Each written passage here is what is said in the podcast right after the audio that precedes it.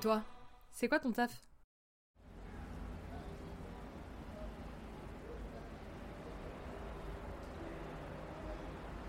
Salut, c'est Théa. Vous êtes là? De retour après avoir écouté le premier épisode? Ou bien juste des curieux, curieuses de passage? Bon, dans tous les cas, merci, vous allez voir. L'épisode que vous vous apprêtez à entendre vaut vraiment le détour. Pour le moment, là, j'attends Amandine. Le stress est moins présent que pour mon premier enregistrement, mais quand même. En général, il disparaît une fois que je me mets à parler avec la personne en face de moi. Et c'est ce qui s'est passé avec Amandine. On est jeudi matin. Elle m'a accueilli, m'a fait rentrer dans sa boutique et fait patienter quelques minutes le temps pour elle d'aller décharger sa camionnette de toutes les belles fleurs qu'elle venait tout juste d'aller chercher chez sa productrice.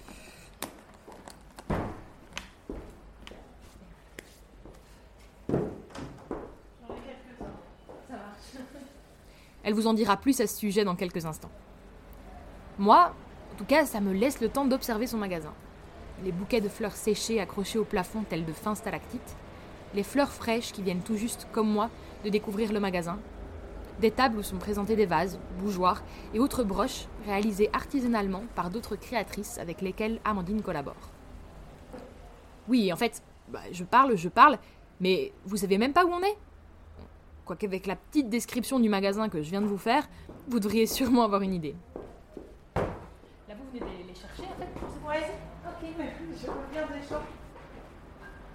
Je m'apprête en fait à discuter avec la fondatrice de la boutique de fleurs Au Laker, située à Etterbeek. Et vous allez voir, cette conversation va être des plus enrichissantes. Amandine est une personne très accueillante et partageuse. Lorsque je lui pose une question, elle y répond avec spontanéité et générosité, en anticipant même les suivantes. Mais ça, c'est peut-être à cause de son ancien métier. Je vous en dis pas plus, vous le découvrirez dans l'épisode. Dans cet épisode, donc, au travers du récit de son parcours, Amandine partage une multitude d'enseignements précieux. Elle nous parle de sa reconversion professionnelle, de comment elle a sauté le pas pour y arriver, de son rapport au métier de fleuriste, des difficultés de ce métier et de bien d'autres sujets encore. Voilà, Amandine a bientôt terminé ses allers-retours pour rentrer ses fleurs. On va pouvoir commencer. Mais juste un instant, avant de vous laisser tranquille, c'est toujours la même rengaine. N'oubliez pas de vous abonner au podcast si vous aimez ce que vous entendez, c'est totalement gratuit. Et à lui mettre une bonne note, bien sûr. N'hésitez pas non plus à me faire vos retours sur le compte Insta de l'émission et à me dire s'il y a des métiers que vous aimeriez découvrir et pour lesquels je pourrais aller discuter avec des professionnels. Bon allez, c'est parti.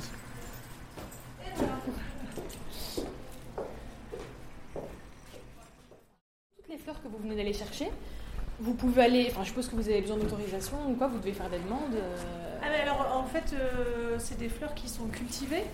On D'accord. travaille avec des cultivateurs, euh, en l'occurrence surtout une cultivatrice de fleurs. Euh, avec son mari, ils sont maraîchers de fruits et légumes et ils cultivent des fleurs, euh, du coup, qui sont bio elles aussi, pour nous. Et on travaille ensemble depuis six ans, donc on se connaît bien. C'est vraiment la, productrice principale pour laquelle je bosse. Et là, il y a aussi des fleurs que j'avais eues hier d'une autre productrice euh, avec laquelle je travaille de temps en temps, qui elle ne cultive que des fleurs, donc elle fait pas de fruits et légumes, elle fait que les fleurs.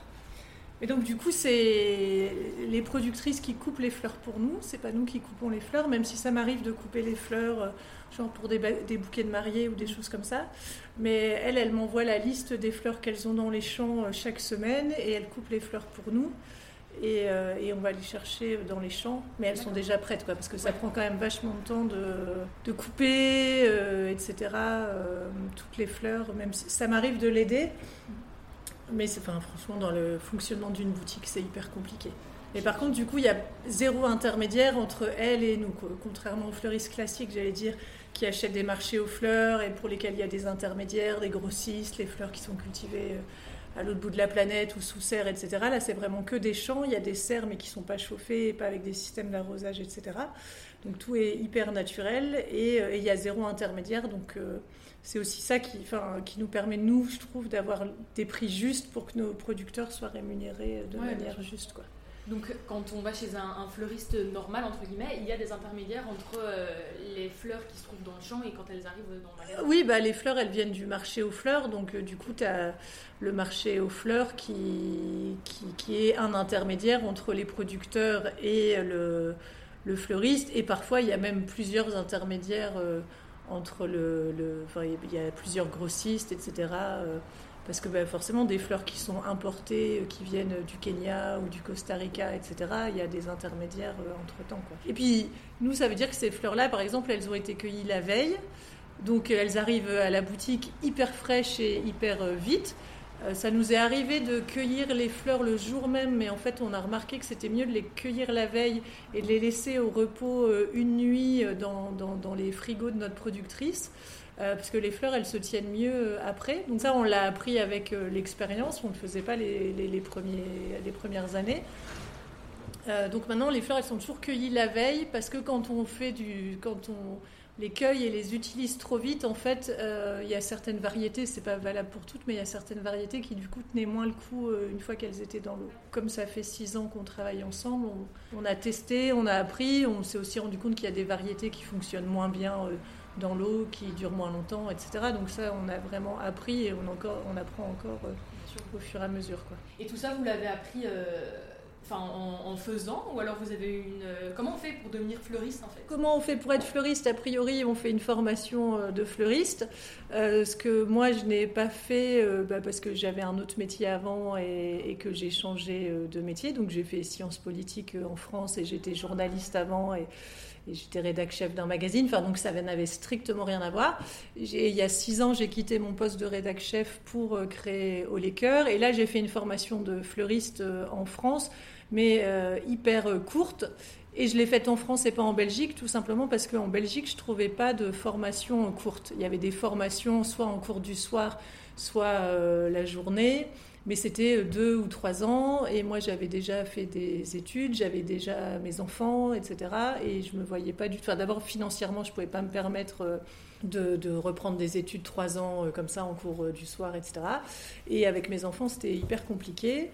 Euh, et, en fait, dans les formations classiques de fleuristes, on n'apprend pas ce que nous on fait parce que c'est pas les fleurs avec lesquelles les fleuristes classiques travaillent.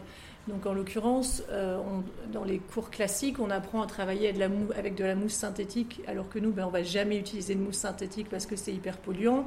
On travaille avec des fleurs qui sont des fleurs euh, du marché aux fleurs, élevées sous serre, etc., qui n'ont pas les mêmes durées de vie et compagnie.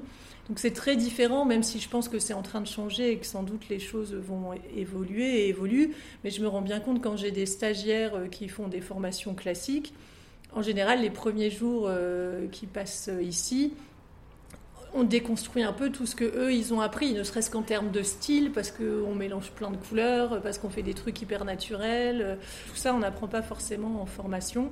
Et moi, du coup, la formation que j'ai faite à Paris, c'était une formation hyper courte euh, qui m'a plus donné un coup de pied aux fesses pour me dire que je pouvais m'autoriser à le faire parce que j'avais besoin que quelqu'un dont c'était euh, le métier et dont j'admirais le travail me dise euh, mais en fait Amandine vous êtes dans votre élément et vous pouvez y aller quoi et, ça je le savais pas en le faisant mais je me suis rendu compte a posteriori que bah, ça m'avait surtout servi à ça même si j'ai appris plein de choses et j'ai eu la chance d'avoir une prof qui était hyper partageuse y compris sur des aspects financiers quelle marge on se fait, euh, comment on achète les fleurs, euh, comment on calcule son prix pour un bouquet de mariée, etc. Enfin, donc elle était hyper, hyper partageuse de données très pragmatiques, hyper partageuse euh, d'un point de vue créatif, et elle faisait déjà des choses très naturelles comme moi j'avais envie de le faire, mais à l'époque elle travaillait encore avec de la mousse synthétique, etc., ce que moi je voulais pas faire. Mais en tout cas, sur l'aspect esthétique et approche, l'affaire était là, on va dire. Et sur l'aspect purement pragmatique, économique, technique, pratique même sur euh, quand est-ce que je vais chercher les fleurs, comment je les nettoie, etc. Ben, c'était là aussi. Mais après, on a appris au fur et à mesure et en tâtonnant et essentiellement avec la productrice Verle avec qui je travaille le plus. Parce qu'elle, elle a commencé à cultiver les fleurs quand moi j'ai commencé en tant que fleuriste. Donc ah, on a vraiment appris en même temps et euh, on a tâtonné euh, en même temps et on a cherché en même temps. Et, enfin, et c'est aussi ça qui fait que que notre relation est chouette. Euh, pour ce côté, euh, on expérimente, on essaie, parfois il y a des loupés. Il y a plus souvent des, réussites que des loupés, mais on a quelques loupés quand même, et voilà quoi. Donc, euh, Vous entendez quoi par loupés? Des fleurs qui sont pas cueillies au bon moment et puis quand on les utilise on se rend compte que ça va pas que leur tête tombe très vite des maladies qui infestent le champ et qui et qui touche les fleurs et du coup euh, bah, d'un seul coup on se retrouve sans euh, certaines variétés de fleurs. On est hyper tributaire de la météo, donc ça on n'a pas de pouvoir là-dessus, mais c'est quelque chose qu'on expérimente chaque année. Quand il y a eu les inondations et des très fortes pluies, et eh bien par exemple il y avait un champignon euh, dans les champs et avec l'humidité, donc juste l'humidité dans l'air, et eh bien le champignon s'est propagé partout. Et donc, enfin, voilà. Et donc, eux ont perdu, par exemple, toute leur culture de tomates à l'époque, mais aussi une partie des fleurs euh, qui a été complètement infestée. donc, ça, c'est vraiment des trucs où. Euh, après, on trouve parfois certaines manières de les protéger. On a des parades, euh, mais, mais enfin, on expérimente au fur et à mesure. Vous y attendiez à ces galères-là quand vous avez commencé à vous installer en tant que fleuriste? Euh, Je, m'y attendais parce que je, dans ma, enfin, je suis d'une famille de cultivateurs, mes grands-parents étaient cultivateurs, etc. Donc même si euh, c'était pas le métier de mes parents, mais je voyais quand même à peu près comment ça se passait. Donc je sais que enfin je sais que ce sont des métiers euh, difficiles et, courageux. Euh, et après, oui, mais alors franchement, il y a plus de, enfin, il n'y a, pas tant de galères que ça. C'est juste que, par exemple, très souvent, on me demande ah pourquoi vous cultivez pas les fleurs euh, vous-même?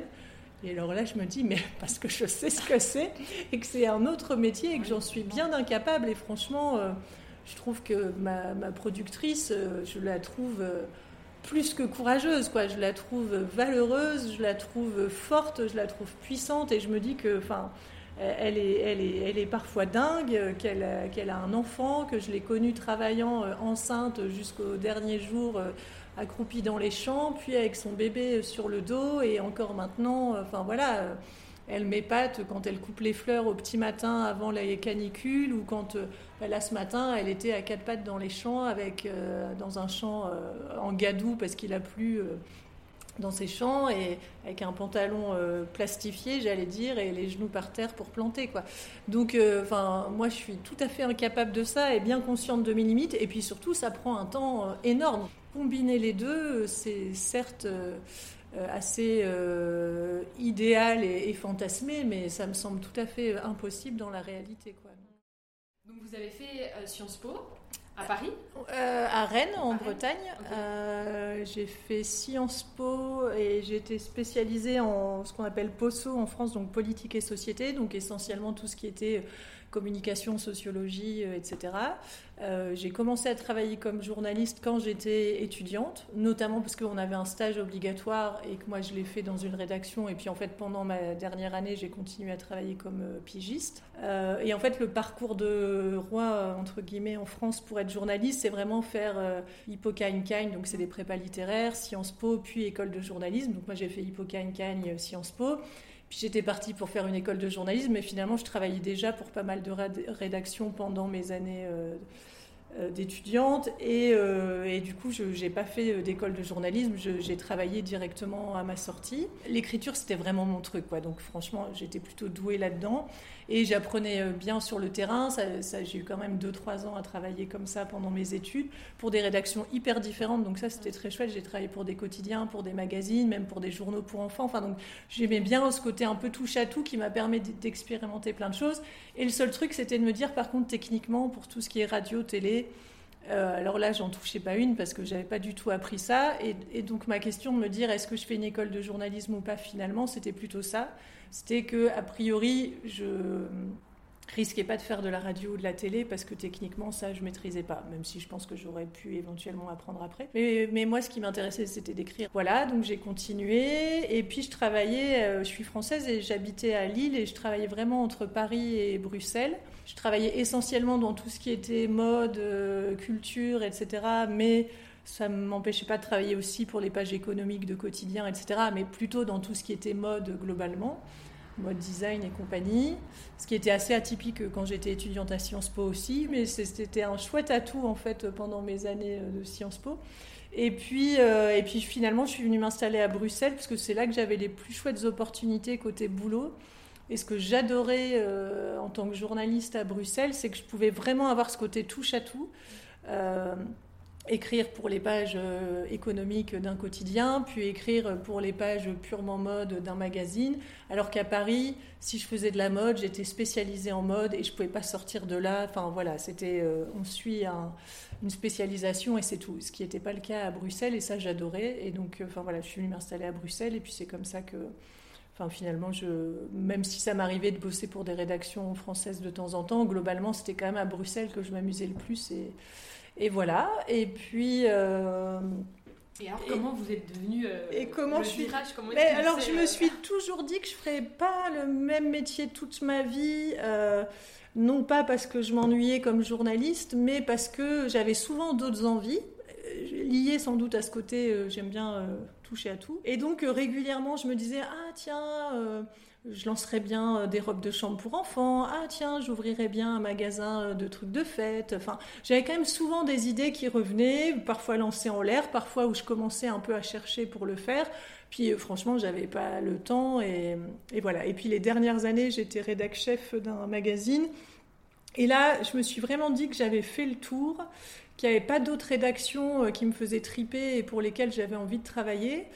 Et, euh, et, je me suis dit que c'était le moment ou jamais, quoi, que j'allais avoir 40 euh, ans, que ça faisait quasi 20 ans que je bossais, que à ce moment-là, au niveau familial, financier, etc., je pouvais me permettre de prendre ce risque-là. Et que, bah voilà, qu'il fallait que je tente. Donc j'ai quitté mon boulot euh,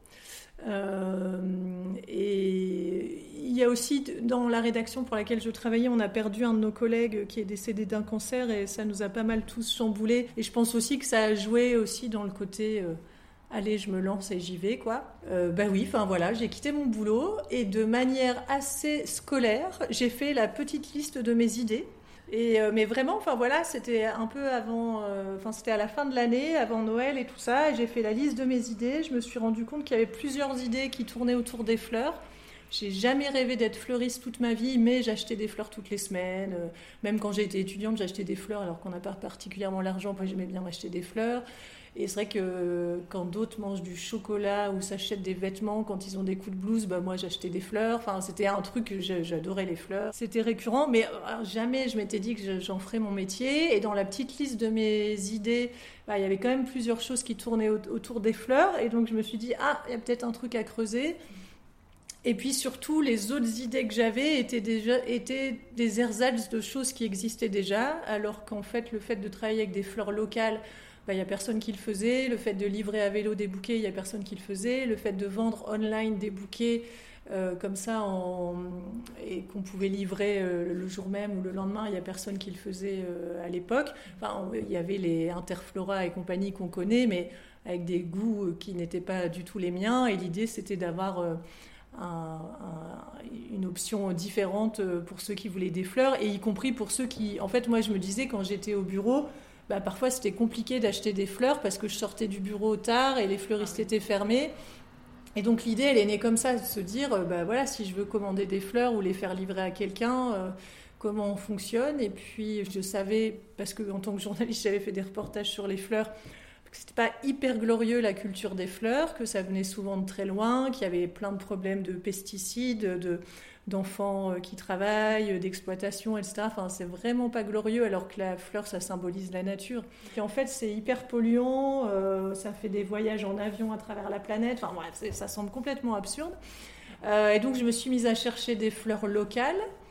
Et là, j'ai commencé à voir que c'était très compliqué. En fait, comme on est juste à côté de la Hollande, bah, trouver des fleurs belges, c'était assez compliqué. Ou alors, il y a des producteurs, mais sur des fleurs très précises, genre euh, un producteur qui fait que des chrysanthèmes ou un producteur qui fait que des pivoines.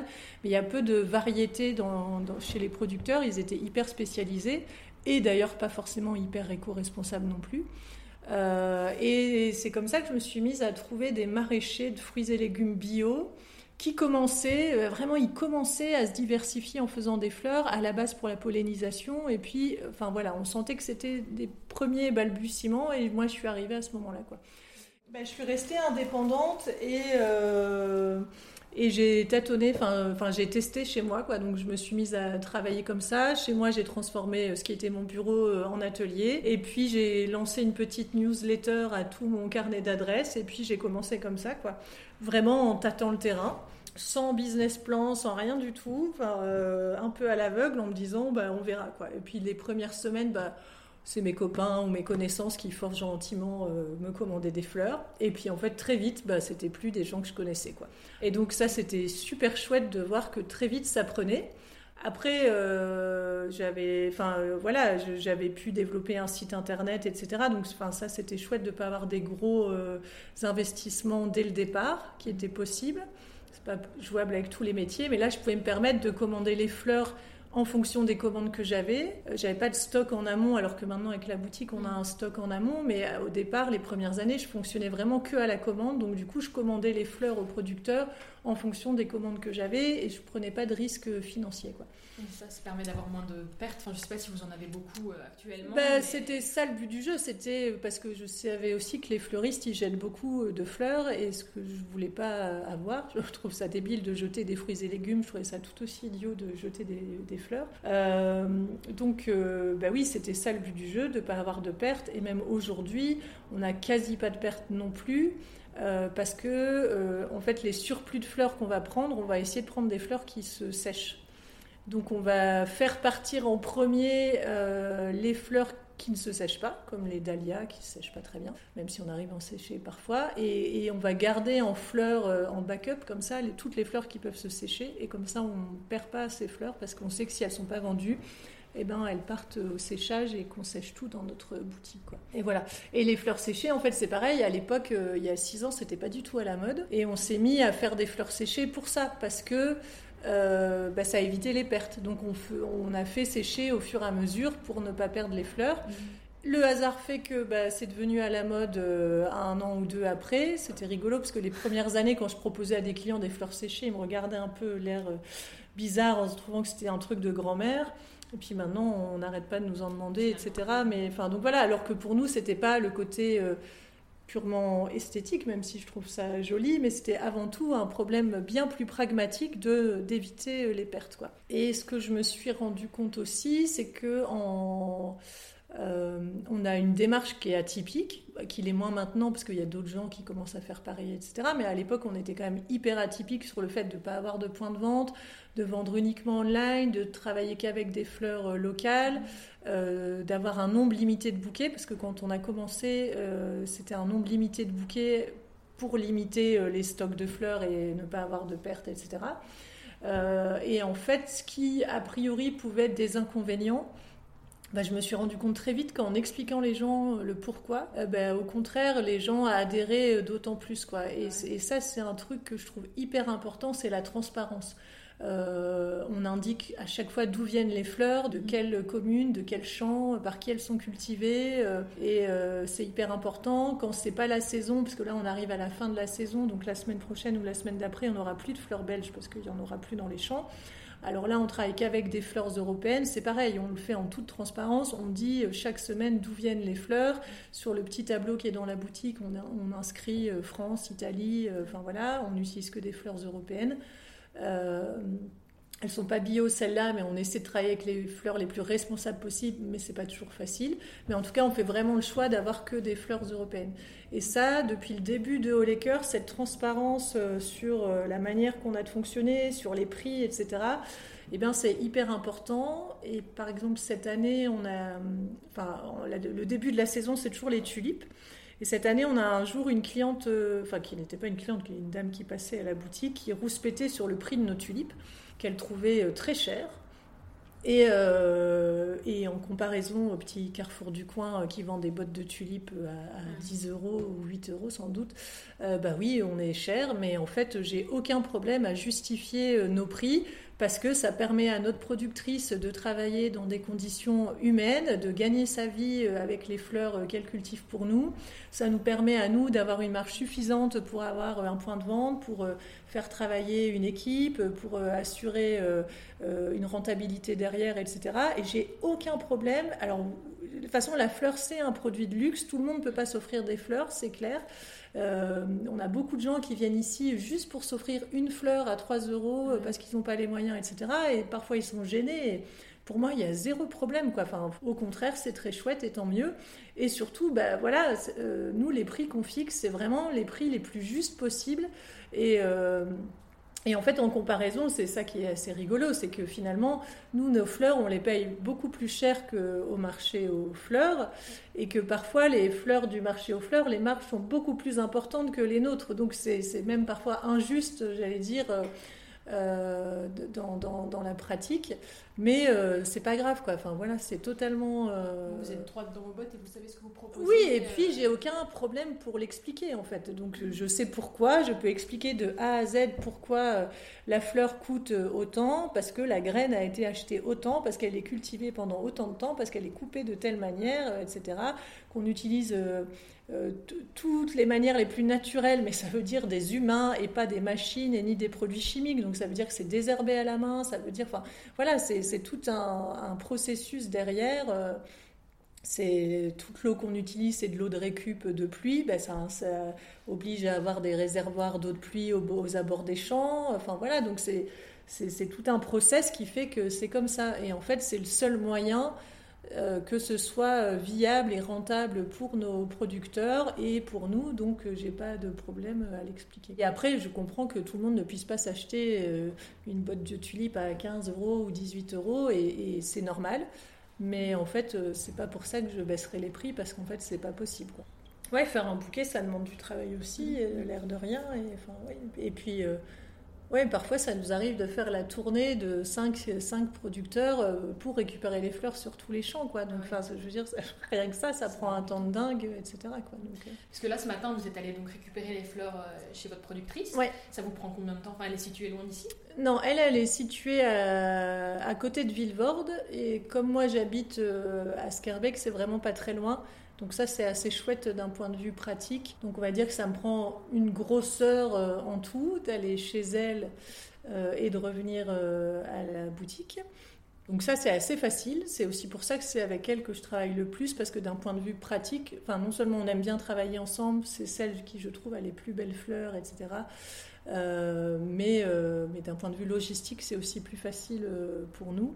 Et puis elle a aussi les quantités suffisantes parce qu'il y a des producteurs qui ont trop peu de quantité de fleurs dans leur champ euh, par rapport à nos demandes parfois quand on a des mariages, etc. Ça nous est déjà arrivé euh, pour un très gros mariage de, de, devoir quasi couper toutes les fleurs qu'il y avait dans les champs et de devoir attendre du coup euh, une semaine ou deux que ça repousse pour les, années d'après, quoi. Enfin, pour les semaines d'après. Mm-hmm. Et donc ça, le, quand j'ai démarré il y a six ans, ça nous arrivait souvent parce qu'on était encore sur des petites quantités dans les champs. Au fur et à mesure des années, euh, ça a grandi et, notre productrice a grandi aussi, etc. Donc ça, c'est super chouette euh, pour tout le monde. Mais Ouais, les premières années, ça arrivait hyper souvent qu'on se dise bon, bah là, on n'aura pas de fleurs la semaine prochaine, on doit attendre une semaine parce que euh, il faut que ça repousse un peu et, compagnie quoi. Donc c'est quand même. Euh, Parce que maintenant bah, vous avez un peu appris euh, aussi au niveau logistique. De Oui oui, et puis on a grandi au fur et à mesure et puis surtout quand j'ai démarré, il y avait quasi pas de producteurs de fleurs locales. C'était vraiment, ça se comptait, j'allais dire, sur les doigts d'une main, mais, mais, même pas. C'était essentiellement côté néerlandophone, d'ailleurs, côté francophone, il n'y avait personne. Et en six ans, bah, il y a beaucoup plus de producteurs, donc ça, ça, ça a commencé à essaimer. C'est un métier qui est hyper difficile, où il y a beaucoup de vocations, mais il y en a beaucoup qui démarrent aussi et qui arrêtent entre-temps. Mais ceux qui... Enfin oui, il y en a quand même qui sont là depuis 5-6 ans, euh, qui perdurent, euh, qui évoluent, qui grandissent, etc. Et on sent que, oui, que ça percole un peu et que... Donc c'est hyper enthousiasmant aussi de voir qu'il se passe quelque chose et que des fleuristes classiques commencent aussi à prendre quelques fleurs locales euh, en plus de leur offre euh, de fleurs plus classiques, etc. Et, pour moi, ça, c'est le truc super chouette. Commence à sensibiliser pas que des gens qui sont déjà engagés à la base ou qui veulent travailler que comme ça, mais aussi des fleuristes classiques qui commencent à poser des questions et à se dire oui, c'est vrai que c'est pas normal. Et, un exemple tout bête, quand j'ai démarré, quand j'allais au marché aux fleurs, quand je demandais d'où venaient les fleurs, eh ben, ils étaient la plupart du temps incapables de me répondre. Et en fait, euh, contrairement aux fruits et légumes, il n'y a aucune traçabilité obligatoire sur les fleurs. Donc du coup, j'avais trouvé un grossiste avec lequel je bossais essentiellement qui lui avait compris euh, ce qui était important pour moi et qui savait me dire euh, d'où venaient les fleurs. Et quand il n'était pas sûr, ben, il me disait les prends pas parce que je suis pas sûr. Euh, et maintenant, en fait, six ans plus tard, eh bien, tous ces grossistes indiquent d'où viennent les fleurs. C'est bien la preuve qu'en six ans, alors qu'il y a six ans, on nous riait au nez quand on demandait ça, bah, ils se sont quand même rendus compte que bah, il y a plus de fleuristes qui posaient la question et que ça devenait un sujet important. Et donc voilà, donc on n'est pas encore dans les fleurs cultivées raisonnablement, etc. Ça, je pense qu'on a un peu de marge avant que ce soit le cas.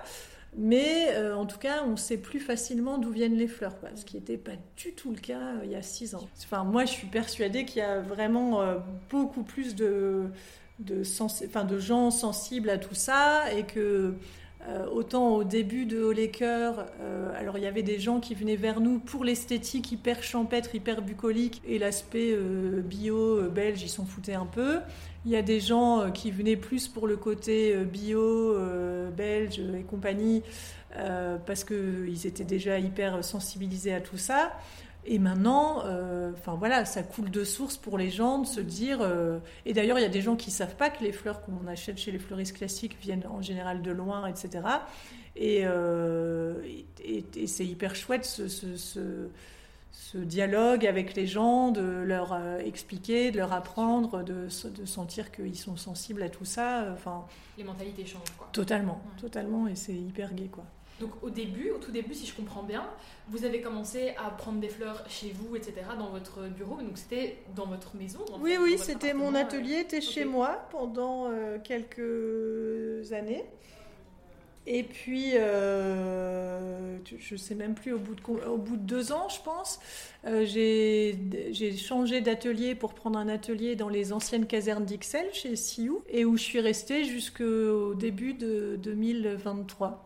Et, début 2023, on a ouvert la boutique euh, Place Saint-Pierre. Et qui était du coup notre premier vrai point de vente, parce que quand il y avait l'atelier dans les anciennes casernes, c'était un atelier qu'on ouvrait, euh, enfin, quand la porte était ouverte, les gens pouvaient venir en gros, mais on n'avait pas d'horaire de boutique précis, même si euh, les gens du quartier savaient à peu près quand on était ouvert, etc. On n'avait pas les contraintes horaires d'une boutique, euh, tout bêtement, parce que d'un point de vue logistique, avoir une boutique, ça change quand même beaucoup les choses. Mais on nous demandait souvent pour avoir un point de vente, etc. Et d'où l'idée d'ouvrir le point de vente ici. Et ce qui est très chouette en fait. C'est clair que ça a obligé à plein de changements. Euh, j'ai une super collaboratrice euh, qui bosse avec moi et sans elle, ce serait impossible de tenir la boutique, euh, etc. C'est ce que j'allais vous poser comme question. Est-ce que vous dites on? Depuis le début je, dis toujours on, même quand j'étais je toute seule. Mais, maintenant, je peux vous dire un vrai on parce que, bah oui, non, on est plusieurs. Donc il y a, y a, Justine qui travaille aussi à la boutique et sur les événements. Et puis il y a une petite équipe de de, stagiaires, d'étudiants euh, qui travaillent aussi euh, à la boutique et qui euh, et sur les événements, parce que quand on a des gros événements, enfin, on, a, on a besoin d'être parfois 5, 6 et parfois plus, qui travaillent à la boutique et, c'est ça, c'est enfin, hyper important. Enfin, la boutique sans Justine, ce serait impossible et elle m'est précieuse au-delà de toutes ses qualités humaines, etc., pour tout ce qu'elle apporte à la boutique. Et puis l'aspect purement euh, pratique, euh, j'ai des enfants et fermer à 19h tous les jours avec des enfants, c'est pas possible. Et puis euh, avoir des petites mains et, des esprits créatifs et tout ça, enfin, c'est hyper chouette aussi. les étudiants qui travaillent avec nous, la plupart ils sont en graphisme, en architecture, en sciences politiques, mais enfin on sent que c'est des esprits euh, créatifs comme ça, ils apportent aussi tous quelque chose et, ça c'est très chouette. Et ça par exemple, ça peut me manquer de mon, de mon ancien métier de, de rédac chef où euh, bah, il y avait ce côté émulation, on se met autour de la table et on, lance des idées, etc. Euh, et là, je suis hyper contente justement de ne plus travailler toute seule dans mon petit atelier chez moi, mais d'avoir une équipe et avec qui il peut y avoir ces, ces émulations et c'est hyper stimulant et, et c'est très chouette quoi je suppose que vous avez quand même pas mal d'événements. Oui. Euh, et en fait, comment ça se passe quand vous arrivez là-bas? C'est vous vous occupez de mettre euh, les décorations florales un peu partout Ou alors euh, c'est. Bah, alors c'est vraiment, il y a un peu toutes sortes de choses. Il y a des, je vais dire, il y a des gros événements qui représentent des budgets de plusieurs milliers d'euros, comme on peut avoir des tout petits événements pour 300, 500 euros. Donc ça, enfin vraiment, il y a toutes sortes de choses et toutes sortes de budgets et, et, c'est fait avec la même attention et le même amour et c'est très chouette. Euh, mais du coup, on n'a pas forcément besoin d'être autant en fonction des événements. Et bah, oui, cette année, par exemple, on a eu beaucoup de gros mariages. Et là, bah, ça peut être, enfin oui, décorer l'église, la cérémonie laïque, décorer, enfin faire tous les, bouquets de mariés, les boutonnières, les, décorer les châteaux, le, repas, les tables du dîner, euh, faire des, arches euh, de fleurs, euh, des poteaux fleuris à la sortie de l'église. Donc ça, c'est vraiment toutes sortes de choses et c'est ça qui est... Enfin, on me demande souvent si on a une espèce de liste des prix. Et ben non, j'ai pas de liste des prix parce qu'en fait, on travaille vraiment sur mesure en fonction de ce que les gens veulent et on fait vraiment des devis au cas par cas en fonction de ce que les gens veulent. Et c'est ça qui est hyper intéressant et très chouette. C'est à chaque fois différent même si notre pâte, elle est hyper euh, bucolique, champêtre, naturelle, et qu'on va pas faire des trucs euh, super serrés, euh, super ou super design comme ça. Enfin non, on est dans un côté plutôt ouais, hyper naturel, euh, mais on s'adapte euh, au lieu, aux gens, au budget, euh, enfin, et c'est ça qui est intéressant. vous n'avez pas vraiment de catalogue en fait que vous proposez, par exemple si vous avez deux jeunes mariés Non, mais on a Instagram qui, est bourré de photos et qui enfin, et en fait les gens ils nous repèrent souvent comme ça par les réseaux sociaux, par Instagram. Et c'est vrai que quand j'ai démarré, j'avais que cette newsletter que j'envoyais euh, et euh, les réseaux sociaux. Et au départ, les réseaux sociaux, je me disais que ça allait juste servir de vitrine comme ça. Je me suis rendu compte assez vite que c'était beaucoup plus que ça. Il y a six ans, c'était moins marqué quand même tous les réseaux sociaux, etc. Mais très vite, en fait, euh, la plupart des mariés, ils nous trouvent soit par le bouche à oreille, soit euh, par euh, Instagram. C'est vraiment euh, hyper flagrant. Et, alors il y a des mariés, c'est juste pour le côté esthétique qu'ils aiment, et d'autres c'est vraiment parce qu'ils veulent un mariage responsable, bio, avec que des ingrédients locaux, etc. Donc il y a les deux. Mais oui, non, notre catalogue, c'est Instagram, c'est les stories qu'on met. Et puis après, alors moi, j'adore la photo et donc je passe mon temps à en faire. Donc je peux montrer 15 000 photos. Mais on a un book mais qui est assez général comme ça. Il y a des aspects chouettes aussi, hein, c'est que du coup, ça permet aussi de sensibiliser à certaines choses, etc. Donc il y a des aspects euh, positifs, euh, mais euh, c'est pas forcément ce qui déclenche des, des commandes illico. Quoique parfois, sur certains postes, clairement, je vois bien que chlouf, on met un, un poste et hop, il y a des commandes dans les 2-3 heures qui suivent. Donc je pense que c'est pas un hasard. Et, euh, et puis franchement, en fait, la plus grosse pub, c'est pas Instagram, c'est le bouche à oreille. Ça reste quand même le truc primordial de, des gens qui se parlent les uns les autres, qui sauvent des bouquets de fleurs. Très souvent, on livre un bouquet de fleurs à quelqu'un et le quelqu'un va nous commander des fleurs après parce qu'il a adoré le bouquet qu'il a reçu quoi. Et ce côté bouche à oreille pour les mariages c'est pareil, c'est hyper fréquent qu'on me dise ah oui vous avez fleuri le mariage de ma cousine machin chouette ou de ma copine bidule et, ça c'est hyper chouette et, voilà quoi. Ouais. vous livrez donc les fleurs à vélo? Livrer à vélo à la base c'était justement puisque quand on, je me suis dit que oui j'avais envie de travailler avec des fleurs locales je dis c'est un peu débile si on les livre euh, en voiture, quoi. Tant qu'à faire, autant les livrer à vélo. Donc l'idée de livrer à vélo, elle est vraiment née comme ça parce que c'était assez logique avec le côté euh, bio et local. Euh, il y en a pas. Alors c'est hyper variable les livraisons. Aujourd'hui, on n'en a qu'une par exemple, puis il y a des jours où on en a 10 ou 15. Enfin, c'est hyper variable aussi parce qu'on a des abonnés. Donc ces abonnés-là, ils sont récurrents. Donc il y a des jours où on a plus de livraisons parce qu'il y a les abonnés plus les livraisons. Mais il n'y a pas de règle.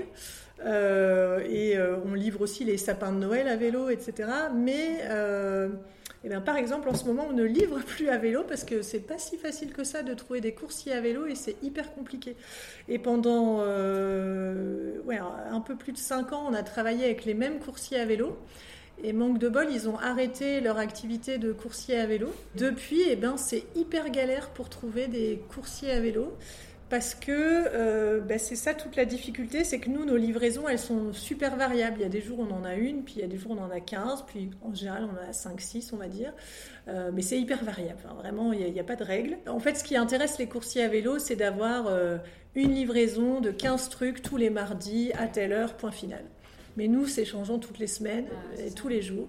Et donc, bah, voilà. Et donc, ça, c'est hyper compliqué. Et là, je suis sur une piste avec d'autres coursiers et j'espère que ça va marcher, mais c'est, ouais, ça fait plusieurs mois que je cherche des nouveaux coursiers à vélo. Et, c'est un côté. Euh, euh, aussi humainement qui est très chouette parce que alors il y a les gens qui attendent leur commande donc ils savent que ça va arriver à vélo, mais il y a les gens qui pour qui c'est une surprise et à qui quelqu'un offre un bouquet donc ils savent pas.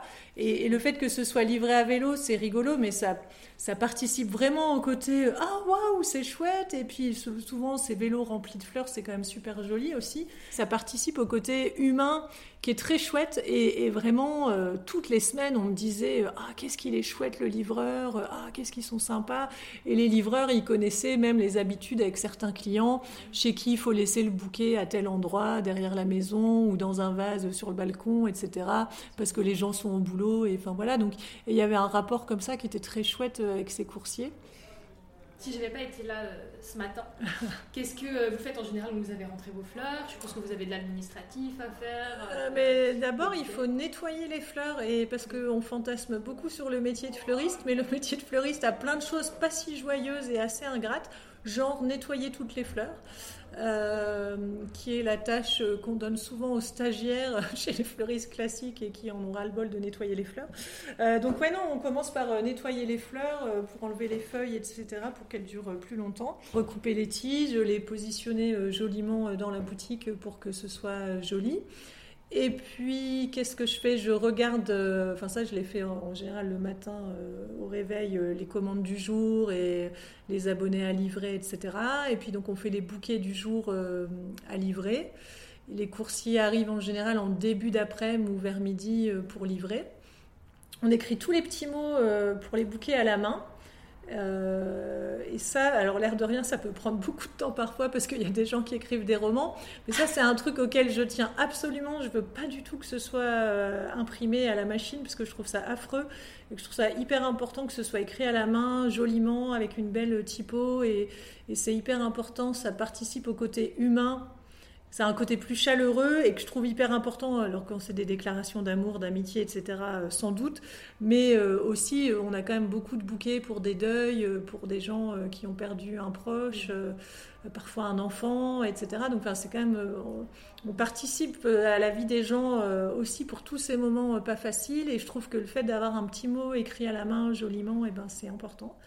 Qu'est-ce qu'on fait? Bah, Après, il y a les, gens qui viennent, parfois pour rien, parfois pour euh, ressortir avec un bouquet, parfois pour papoter. On a quelques créations euh, de, de, créatrices euh, bruxelloises qui sont très chouettes. Donc, les gens viennent aussi pour ça. Parfois, elles viennent nous rapporter du réassort.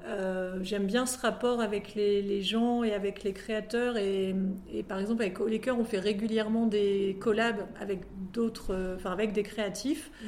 On a fait des sweats, on a fait des broches, on a fait des t-shirts, euh, euh, on a fait plein d'autres choses qui ne me viennent pas à l'esprit là maintenant comme ça. Euh, on a fait une collab avec Vanessa Renard par exemple qui est chocolatière dans le quartier et qui avait fait des cœurs fleuris pour nous pour la Saint-Valentin. Enfin voilà, on fait hyper souvent des collabs avec d'autres. Ça c'est un truc que je garde de mon ancien métier où je rencontrais quand même des créatifs tout le temps, des créateurs, des créatrices, etc. Et j'adore ce, côté où on mélange les univers.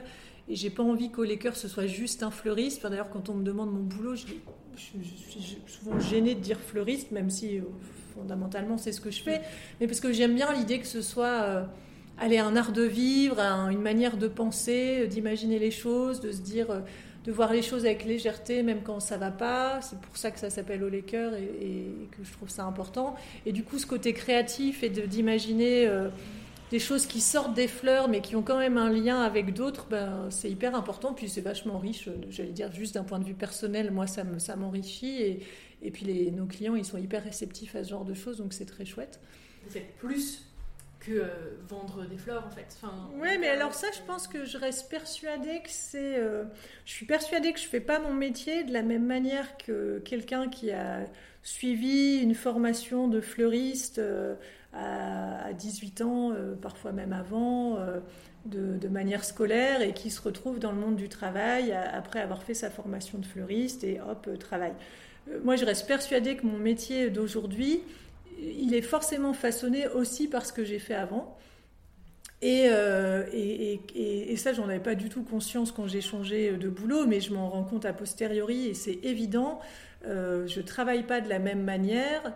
Euh, d'abord parce que je l'ai pas appris de manière structurelle, j'allais dire. Je n'ai pas eu de formation précise sur ça et je pense que quelqu'un qui a travaillé pendant 2-3 ans sur des, enfin qui a fait des études pendant 2-3 ans autour des fleurs, bah forcément il est aussi conditionné et ça n'empêche pas d'être ouvert à plein d'autres choses, mais on fait aussi avec ce qu'on apprend. Bah, moi, j'ai appris plein d'autres choses aussi dans, mon métier d'avant et dans mes formations d'avant, etc.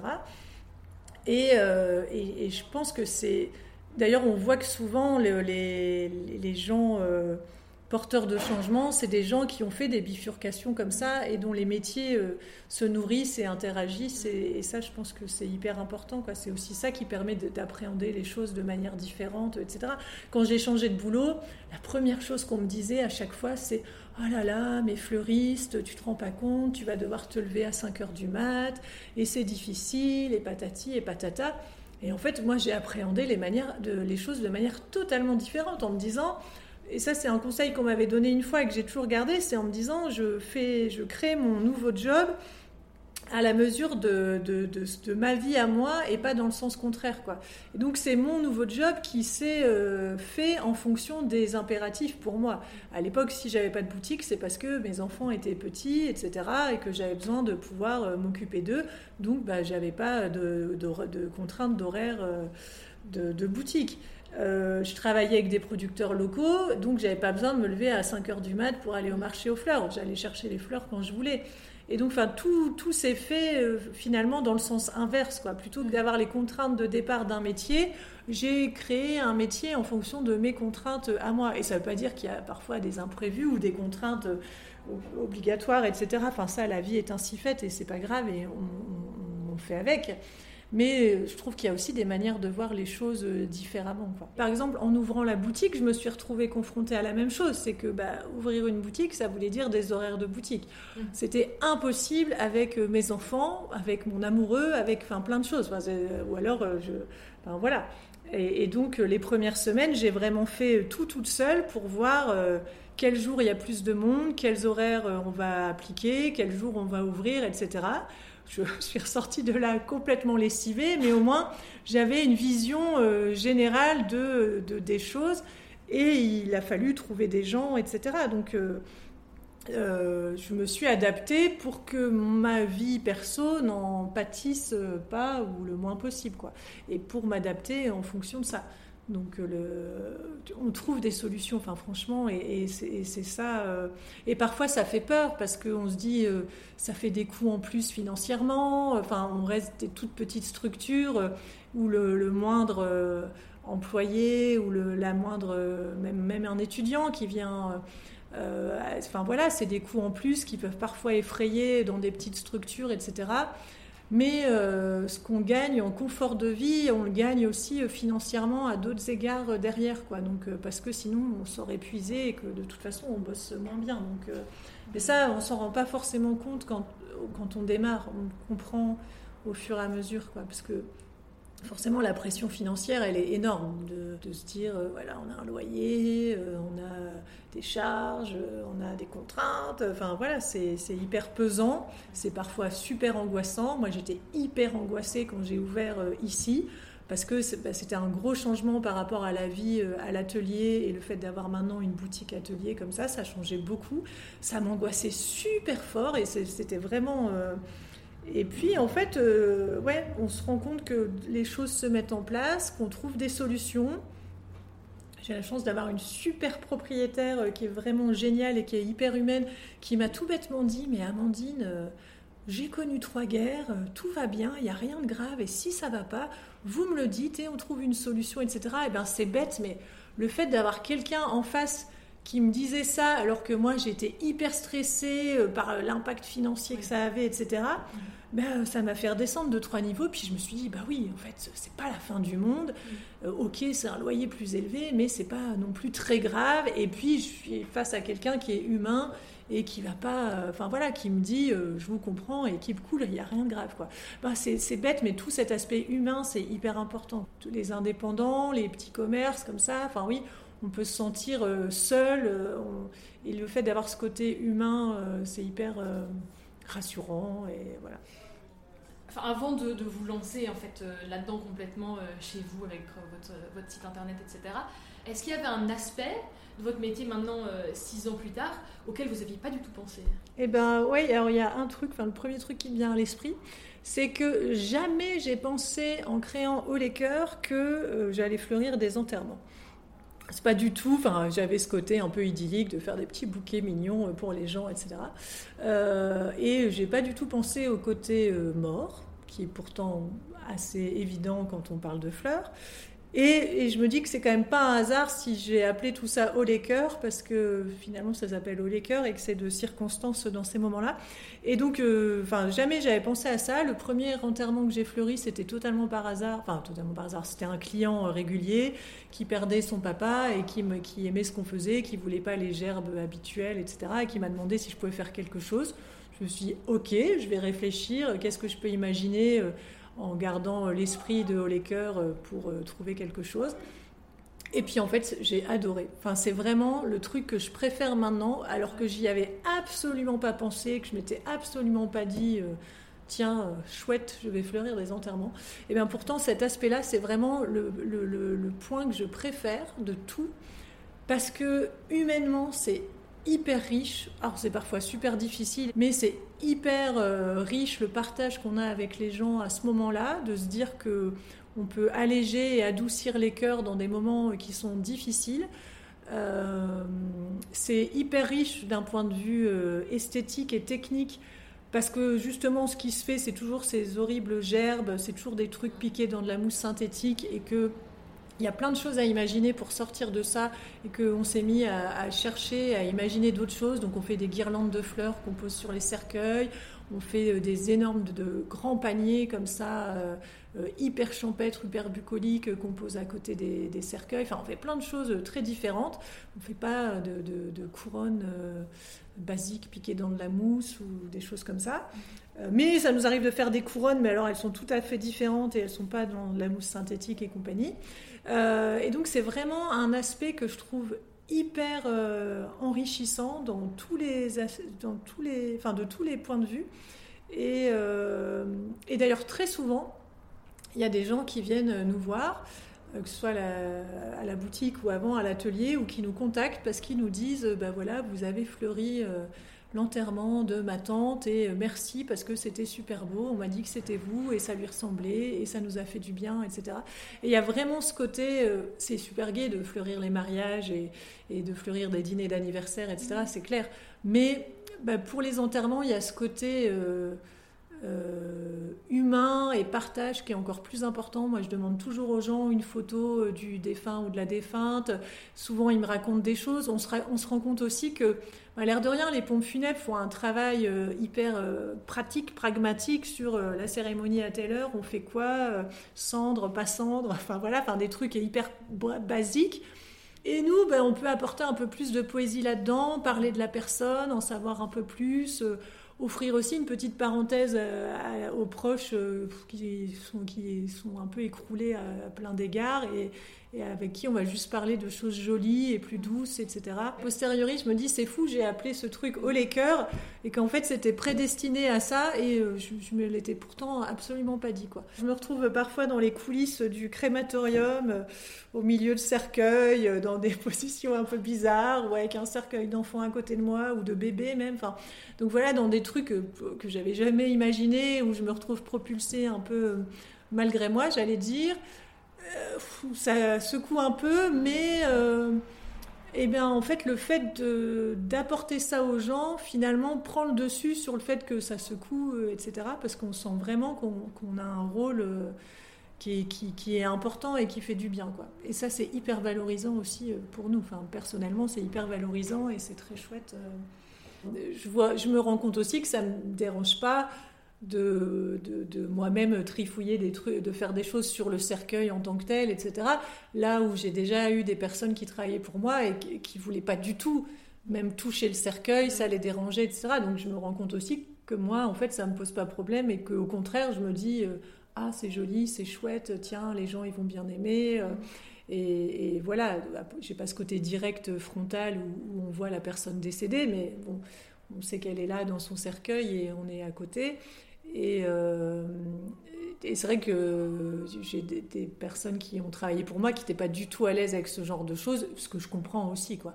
Si vous aviez un conseil à donner à une personne qui veut se lancer en tant que, que fleuriste, vous donneriez quoi? Euh, D'abord, ne pas avoir peur de tâtonner, d'expérimenter. Et que c'est vrai qu'on a plutôt tendance euh, en Europe à fonctionner avec on fait d'abord un business plan, on voit un peu ce qu'il faut financièrement, etc. Moi, j'ai fait totalement l'inverse et je culpabilisais d'avoir fait comme ça, d'ailleurs, en me disant je fais un peu les choses n'importe comment. Mais en fait, à ce moment-là de ma vie, c'est comme ça que je le sentais parce que c'est tout bête, mais comme j'avais travaillé sur un projet de magazine pour lequel j'avais passé des mois à faire des business plans et compagnie, là j'en avais un peu ras-le-bol et j'avais envie de sortir de ça. Donc je me suis dit, sans même y réfléchir plus que ça, mais je vais essayer puis on verra. Et donc ça, ça m'a pendant longtemps, ça m'a fait culpabiliser. Et puis en fait, en rencontrant des coachs, etc., la plupart m'ont dit, mais non, en fait, euh, ça t'a permis d'expérimenter plein de choses et, euh, de rectifier la ligne quand il fallait. Et, en fait, c'est vrai qu'on ne pense pas toujours à ça, c'est plus à l'américaine d'expérimenter avant le côté business plan et compagnie. Même si je ne me revendique pas particulièrement d'une pratique à l'américaine, mais c'est vrai que dans, aux États-Unis, on a plutôt tendance à faire ce genre de choses. Euh, et, je trouve que quand on peut se le permettre, parce qu'il y a sans doute des métiers où ça, fonctionne moins et on peut moins se permettre d'expérimenter, là, financièrement, c'était jouable parce que ça ne demandait pas un investissement de départ euh, hyper important, euh, que je pouvais fonctionner au cas par cas à la commande, etc. Mais je trouve que ça, ça permet vraiment de voir ce qui marche, ce qui marche pas, de rectifier en cours de route, etc. Et l'air de rien, c'est hyper important parce que ça évite quand même quelques catas, quoi. Euh, et moi, j'ai pu vraiment rectifier certains trucs. Et enfin, ça m'arrive encore. Euh, là, on est en train de refaire notre site internet. Je sais très bien que les premières semaines de notre nouveau site internet, ben, on va rectifier plein de choses au fur et à mesure, quoi. Et euh, ça prend du temps et compagnie, mais ça permet d'éviter plein de choses. Et ça, c'est une expérimentation qui est quotidienne, hebdomadaire, et où on apprend beaucoup comme ça, en tâtonnant, en essayant parfois euh, on se dit euh, ah tiens euh, si on faisait ça on va essayer puis ça marche puis des fois ça marche pas puis on laisse tomber mais au moins on a testé quoi. Donc ça c'est le premier conseil. Je trouve que finalement expérimenter tâtonner c'est quand même pas mal et ça évite aussi certaines catas financières. Parce que moi j'ai toujours enfin je suis j'ai fonctionné que sur fonds propres j'ai pas demandé de, bourse de primes etc la seule aide que j'ai eue c'est justement pour notre site internet. Mais sinon j'ai eu zéro aide et, donc on peut aussi et j'avais pas une mise de départ j'avais rien. Enfin, donc euh, voilà, donc c'est la preuve aussi qu'on peut y arriver sans 50 euh, 000 aides et compagnie. Euh, et alors la deuxième chose, c'est que le principal frein, c'est nous en général, et que c'est pas, on peut se trouver mille excuses pour pas se lancer, pour pas faire quelque chose, etc. Mais qu'en fait, il y a peu d'excuses qui valent, et que le, le principal frein en général, c'est vraiment nous. Moi, j'en parlais tout à l'heure, je me suis vraiment rendu compte quand j'ai fait ma formation que finalement, elle m'avait surtout servi à me dire euh, bah oui, en fait, tu peux y aller parce que je me sentais pas légitime, parce que je faisais un autre boulot avant et que je me disais qu'est-ce que je vais aller arriver avec euh, mes bouquets de fleurs alors qu'il y en a plein qui font ça depuis belle lurette, qui ont des formations, dont c'est le métier, etc. Ben, en fait, euh, voilà, le frein c'était moi et je, je, me lançais pas parce que j'avais la trouille. Je me ferais plein d'excuses mais en fait, je me suis rendu compte que, bah oui, c'était juste moi, parce que toutes ces excuses, une fois que j'ai été lancée, euh, bah, je les ai fait sauter les unes après les autres. Quoi. Et donc, ouais, ça, c'est. Après, c'est compliqué, ça fait peur, on a l'impression de faire un grand saut dans le vide, euh, on ne sait pas où on va, c'est parfois vertigineux, mais je trouve que très vite ça retombe, enfin que très vite on se rend compte que ah, mais en fait ça va. Et euh, exactement comme quand j'ai ouvert la boutique ici, où finalement il a fallu que ma proprio me dise une phrase pour que je me dise ben oui, en fait, ça va.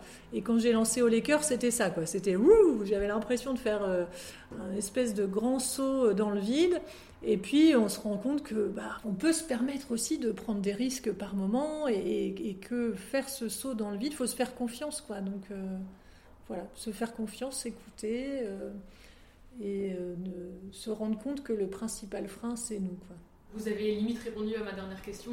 C'était plutôt d'avoir un conseil global pour euh, des jeunes qui ne savent pas ce qu'ils veulent faire, euh, qui n'ont pas trop d'idées Je dirais qu'il faut savoir écouter le fond de soi, sans doute. Euh, après, je trouve qu'on est ces dernières années dans une hyper glorification de l'entrepreneuriat, etc.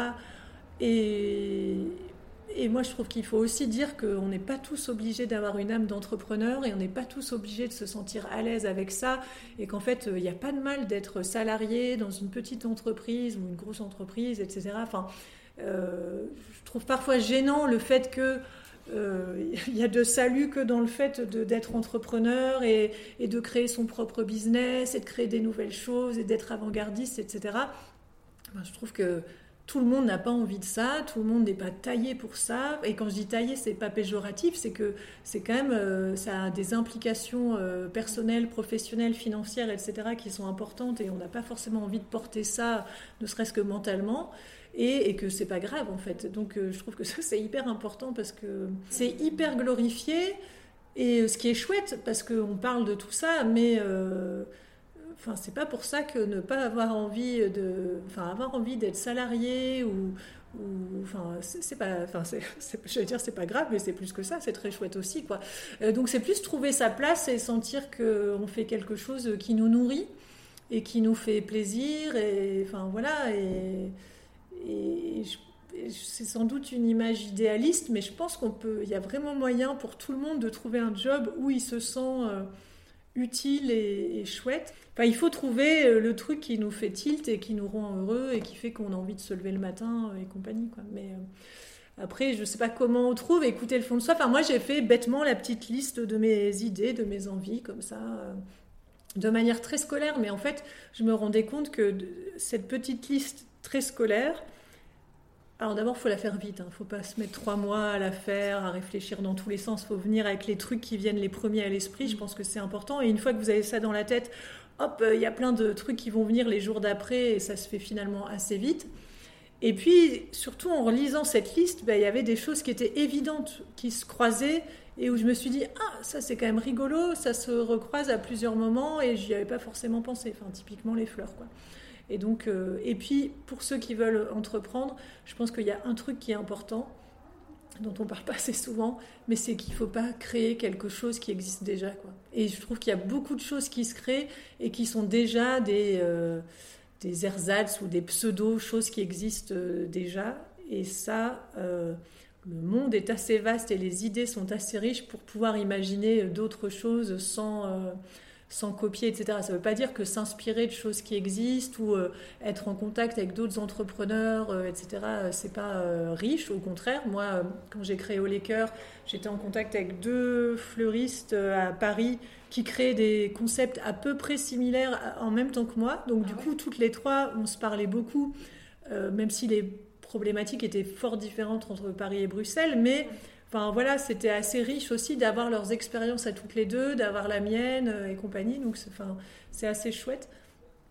Et euh, oui, et puis il y a beaucoup de gens qui sont partageurs quand même. Et je trouve que c'est une chouette approche aussi de se dire, parce que franchement, globalement, les gens, quand on les appelle pour leur demander, euh, moi j'ai des fleuristes parfois qui veulent s'installer dans une autre ville, qui me contactent pour voir un peu comment je fonctionne, etc je suis hyper partageuse et je trouve ça très chouette et tant mieux si on peut euh, essaimer et, partager quoi. Donc euh, pareil quand je vais dans les écoles et compagnie. Donc il faut pas hésiter non plus à parler avec des gens euh, qui ont fait le saut même si c'est dans un domaine différent à avoir leurs conseils.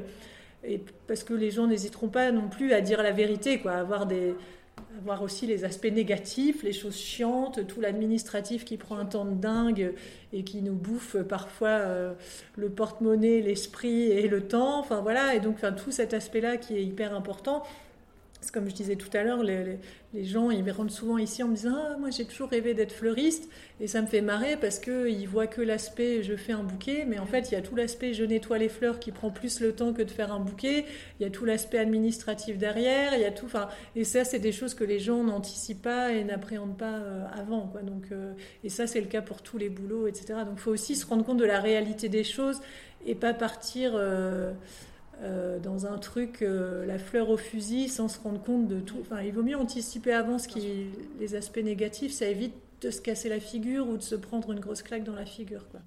Comment va s'organiser euh, votre après-midi? Qu'est-ce que vous allez, qu'est-ce que vous allez faire? Là, j'ai un gros bouquet à faire pour, que, pour une commande. puis, je vais faire sécher des fleurs.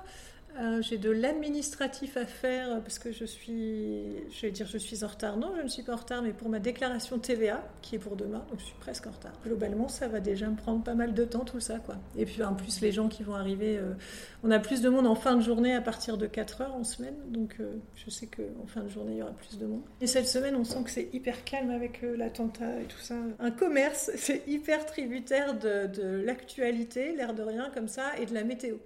Et vraiment, nous, les jours où il pleut, il y a beaucoup moins de monde. Euh, quand l'actualité est morose, il y a beaucoup moins de monde. Mais quelques jours après, il y a plus de monde parce que les gens ont besoin de se remonter le moral, etc. Enfin, et donc, c'est vraiment, on le sent super fort. Alors, c'est sans doute lié aussi aux fleurs qui ont ce côté remonte morale, etc. Mais euh, ouais, non, c'est fou les fluctuations en fonction de l'actu et de la météo. Après, je crois que le mois d'octobre, c'est jamais un bon mois euh, pour les commerçants parce que c'est juste après la rentrée des classes et avant Noël et tout ça. Mais euh, ouais, ouais, non, c'est des trucs euh, qu'on apprend au fur et à mesure, qu'on anticipe, lesquels, desquels on ne s'affole plus après 6 ans, j'allais dire, mais, parce qu'on sait, mais ouais. Donc c'est rigolo. Ok, bah, top. merci beaucoup.